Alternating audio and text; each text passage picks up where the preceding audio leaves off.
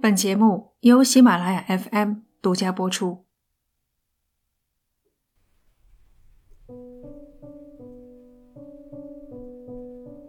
我们每个人都有一样东西，平时你很少会感觉到它的存在，只有在被人偷走了之后，才会意识到这将给我们带来多大的麻烦。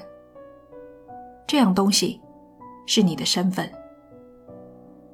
一个人的身份可以轻易的被盗取，快递单、航班信息，或是一个网络安全的漏洞。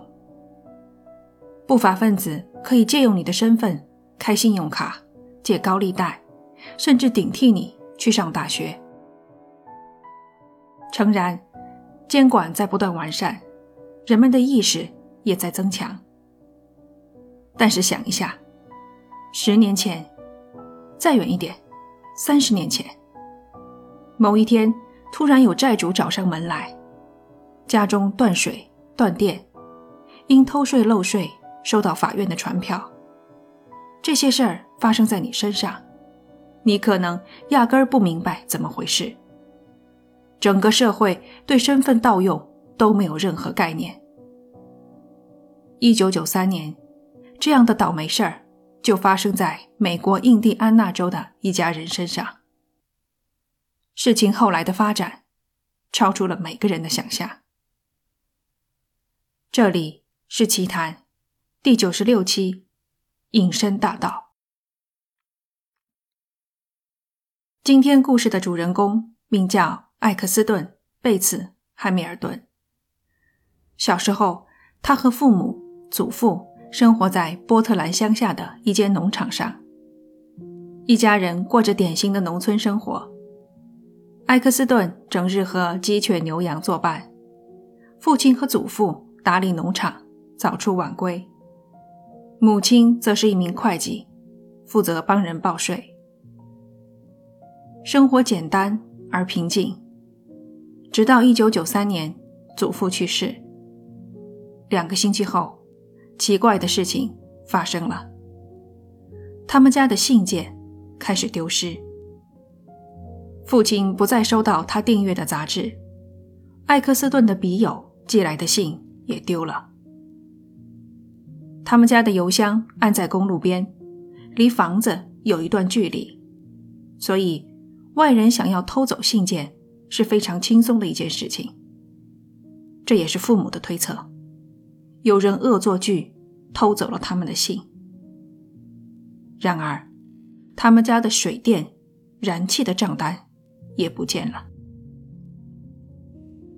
那个年代还没有电子账单，公司也不会派人挨家挨户的读表收款，水电气都是每个月寄来纸质的账单，住户在缴费。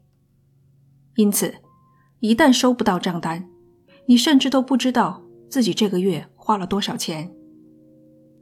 这还不是最大的问题，账单里有很多身份信息，多拿几份账单就很可能拼凑出一个人的家庭电话、社会安全号、银行账户等关键信息。艾克斯顿还是个孩子，什么都不懂，父母。也没有意识到问题的严重性，只是给各个公司打电话缴费。可突然有一天，座机的服务被终止了，理由是欠费。母亲对父亲说：“他怀疑是邻居家的儿子干的，那家伙在通讯公司工作。艾克斯顿爷爷在世时和他们家。”发生过一次激烈的冲突，肯定是他们在背后搞鬼。一天，艾克斯顿看到燃气公司的车子停在家门口，车上下来一个人，走到燃气表前鼓道。艾克斯顿赶忙叫来父亲，父亲出去和那人说了半天，从肢体语言判断，他很不高兴。不过。最后，两人握了握手，那人什么都没做，离开了。进屋后，父亲向母亲抱怨：“燃气公司说要断我们家的燃气，因为我们没有给另一处房子缴费。胡说八道！除了这儿，我们哪儿还有什么房子？母亲的专业是财务，是一家人里最懂行的。结合账单丢失、电话、燃气欠费，他意识到他们的身份可能被别人盗用了。盗用者假借他们的名义，在外地买房、开通电话和燃气。这是艾克斯顿第一次听说“身份盗窃”这个名词。原来，身份这种无形的东西也是有价值，会被人偷走的。母亲赶紧去警局报案，惠来失望地说：“警察做不了什么，他们还是得自己想办法。先去邮局说明信件丢失的情况，然后重新申请一个信箱，水电气这些账单都寄到新的信箱去，这样。”别人就偷不走了。可他们没想到，盗用者竟然知道了新的邮箱地址。他继续冒用艾克斯顿父母的身份，开信用卡、开银行账户、开各种听都没听说过的会员，账单地址填的都是新的邮箱。父母变得十分被动，只有收到一封账单，再打电话。去解释，去关闭。母亲后来换了好几个信箱，都不管用。他们于是得出结论：盗用者一定是熟人，所以他才会知晓家里的情况。父母告诫艾克斯顿：亲戚朋友中有人时刻监视着我们。你一个人在家时，要拉上窗帘。任何人来都不许开门，除了后院，哪儿都不能去。父亲说：“我们家的情况，别人知道的越少越好。”母亲说：“只有家是安全的地方。”艾克斯顿当时才十一岁，他的整个青春期都在提心吊胆中度过。他记得。自己听见车道上响起陌生的车轮声，都吓得要命。可人终究是社会性动物，需要与他人交流。艾克斯顿高中毕业，考上了普渡大学，他为此激动不已，终于可以去新的地方了。尽管有些对不起父母，毕竟他们还在为身份盗用的事情焦头烂额。但至少，他自由了。搬进宿舍，艾克斯顿做的第一件事就是拿起电话听筒。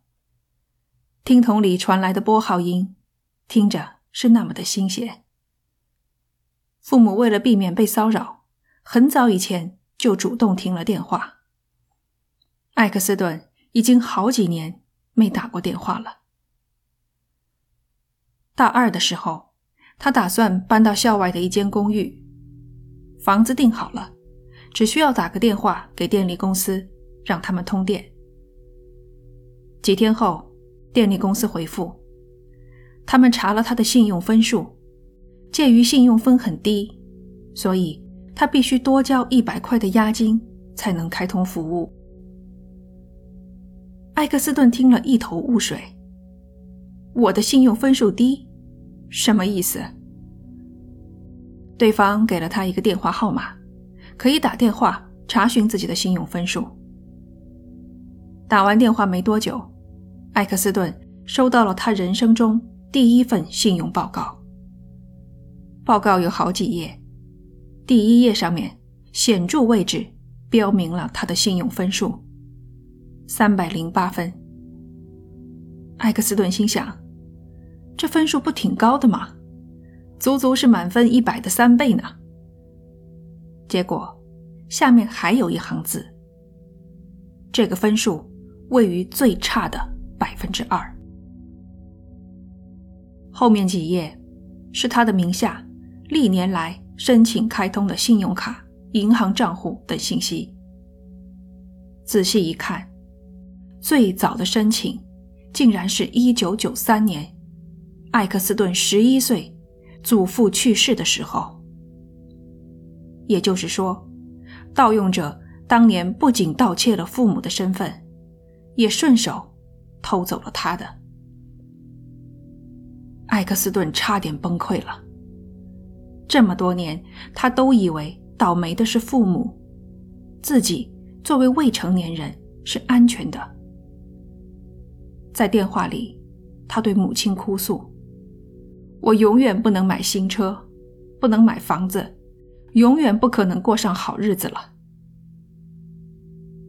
母亲自然也很震惊。应付了多年的身份盗窃，他已经习惯、麻木了，便劝说女儿：“那人想用你的身份谋利，我们没有别的办法，只能忍受。”艾克斯顿报了警，警察给了他一份报案证明，告诉他。以后收到账单，可以把这份证明拿给对方看。他们最后说了句“祝你好运”，就再也没有下文了。果然如母亲所说，警察什么都做不了。艾克斯顿开始源源不断的收到信用卡和银行账单，还会接到催债人的电话。他只好挨个解释。这不是我开的卡，不是我借的款，有人盗用了我的身份，我已经去警局报案了，手里还有报案证明呢。哪知道，对方根本不信。信用卡公司说你在撒谎，卡上有两笔欠款都偿还了。真正的盗窃犯怎么会帮你还钱？艾克斯顿。无可应对。后来他才知道，有的盗窃犯会专门还一两笔钱，让信用卡看上去像是正常使用的状态。对付身份盗窃就是这样，敌暗我明，你会感觉在和一个隐形人对打。他招招致命，你却只能被动防守，无法进攻。难道真的要像母亲说的，一辈子忍下去吗？艾克斯顿办不到。他不仅没有忍气吞声，还主动学习相关的知识。进入硕士阶段，他选择了消费和零售学；博士阶段又专门研究身份盗窃，发表文章，到各地演讲，上电视节目，提高公众对身份盗窃的认知度。走这条路，还有一个私心，他始终希望能找到盗取他全家人身份的窃贼。二零一二年八月，艾克斯顿获得了博士学位。同一时间，母亲诊断出了癌症。病床的床头，艾克斯顿摆放了一张合照。照片上，站在中间的他拿着奖牌。艾克斯顿因为在研究身份盗窃领域做出了杰出的贡献，被授予该奖项。父母专程赶来参加颁奖仪式。父亲将手搭在女儿肩上，满脸的自豪。另一边的母亲则和女儿一样，露出灿烂的笑容。将这张合照摆在母亲床头，其用意不言而喻。半年后，母亲去世了。艾克斯顿感觉心被挖走了一块他终究还是没能在母亲离开前查出盗用者的身份。两个星期后，父亲打来了电话。一接通，劈头盖脸就是一顿骂：“你到底在干什么？”怎么会在二零零一年刷爆一张信用卡？艾克斯顿懵了。我没有啊，你在说什么？别跟我撒谎，我手里正拿着你的信用卡账单呢。艾克斯顿反应过来了，他问：“是哪个机构的信用卡？”“是第一美联合的。”这就对了。艾克斯顿向父亲解释：“这张卡也是当初盗用我的身份开的信用卡之一。不过，信用卡的账单怎么会在你手上呢？”父亲接下来说的话让艾克斯顿。如坠冰窖。他说：“我不知道怎么回事这张账单在你母亲的文件夹里，和你的出生证明放在一起。盗开的信用卡账单怎么会和出生证明放在一起？除非放账单的人就是盗用者。研究了那么多年身份盗窃。”艾克斯顿瞬间明白了，哪有什么不怀好意的亲戚朋友，母亲才是盗走他们身份的窃贼。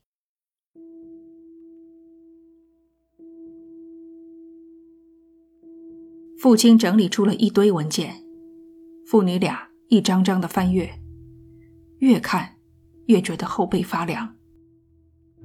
这些文件大部分是账单。是母亲冒用他们的身份开的信用卡、银行账户，全国各地都有。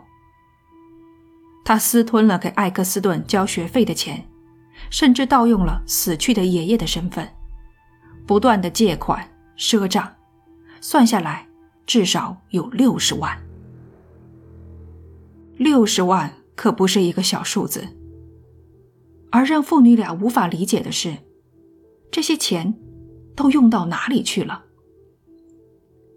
二十年间，母亲始终过着普通平凡的生活。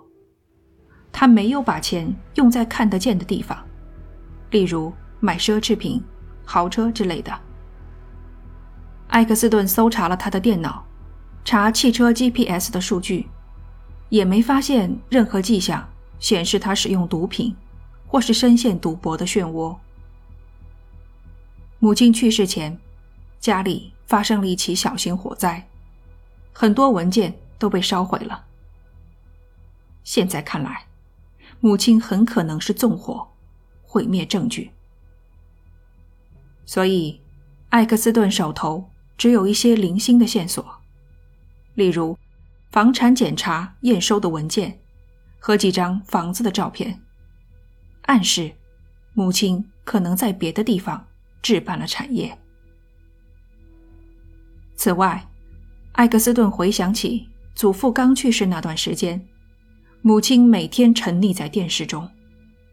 他看的是购物频道，还买了很多东西，尤其是中等价位的珠宝。艾克斯顿收到过他的包裹，母亲为了让他保密，有时候买两套，一套。送给他。母亲的脸书账号也值得调查。费了一番功夫登录账号，艾克斯顿惊呆了。这么多年，母亲一直让家人不要和外界接触，他自己的虚拟生活却是丰富多彩。收信箱里一共有四千多条私信，对不同的网友用的。还是不同的身份。母亲的高中同学也在脸书上，和他们的聊天中，母亲诉说自己被出轨的丈夫家暴，现实生活中根本没这回事儿，反倒是他自己对婚姻不忠诚。艾克斯顿发现了酒店的开房记录和酒类的消费凭证，而母亲从不喝酒。他也从不说自己还有一个女儿。艾克斯顿拜访这些老同学时，得凭借照片才证明他们的母女关系。父亲想到，这么多年家里的税务一直由母亲负责，他该不会在税务上也做了手脚吧？那可是要判刑的。他赶忙联系了一名会计，结果对方告诉他：“我不敢接你的业务，你们家连续十三年没有交任何联邦税、州税、房产税等等。”父女俩查到了母亲名下的一个 UPS 信箱，信箱里放着税务局的来信，因为他们欠税太多，税务局。将会收走房子。原来，母亲在父亲不知情的情况下，把他名下的房子拿去做了抵押。再晚一点，父亲就要流离失所了。父女俩对这名至亲的悼念，只持续了两个星期，再也没恢复。正如埃克斯顿自己所说。你怎么可能去悼念一个你不认识的人呢？可他还是不明白，母亲为什么要盗走他们的身份。这个问题的答案，他永远不会知道了。只能猜测，母亲可能患有反社会人格障碍。当周围人遇上了不幸，母亲表现的没有半点同情心。他的病床床头，艾克斯顿摆放的那张合影，上面母亲的笑容是发自内心的。这张照片就在他眼前，从不见他有任何回避、愧疚的神色。许多人在临终前都会坦白自己做过的错事，或是留下自白书。母亲也没有这种。缺乏愧疚感、同情心以及病理性撒谎的症状，正是反社会人格障碍的特征。反社会人格障碍常于童年时期形成。艾克斯顿不知道母亲小时候是否被虐待过，舅舅不愿意聊起他们的童年。他只听说，外祖母性格冰冷，控制欲极强，花钱如流水。他知道，母亲十二岁就失去童真，性关系混乱，这是童年受到性侵犯的常见后果。他还知道，母亲痛恨童年的家，卖掉老房子后如释重负。母亲临死前提出了好几个遗愿，其中一个是火化遗体，骨灰交由艾克斯顿保管。艾克斯顿把骨灰盒带回了家。以后，每当他发现母亲在哪里开了新账户，给他们造成了不小的麻烦，总会情绪失控。可人已经死了，只有对着骨灰盒大喊大叫。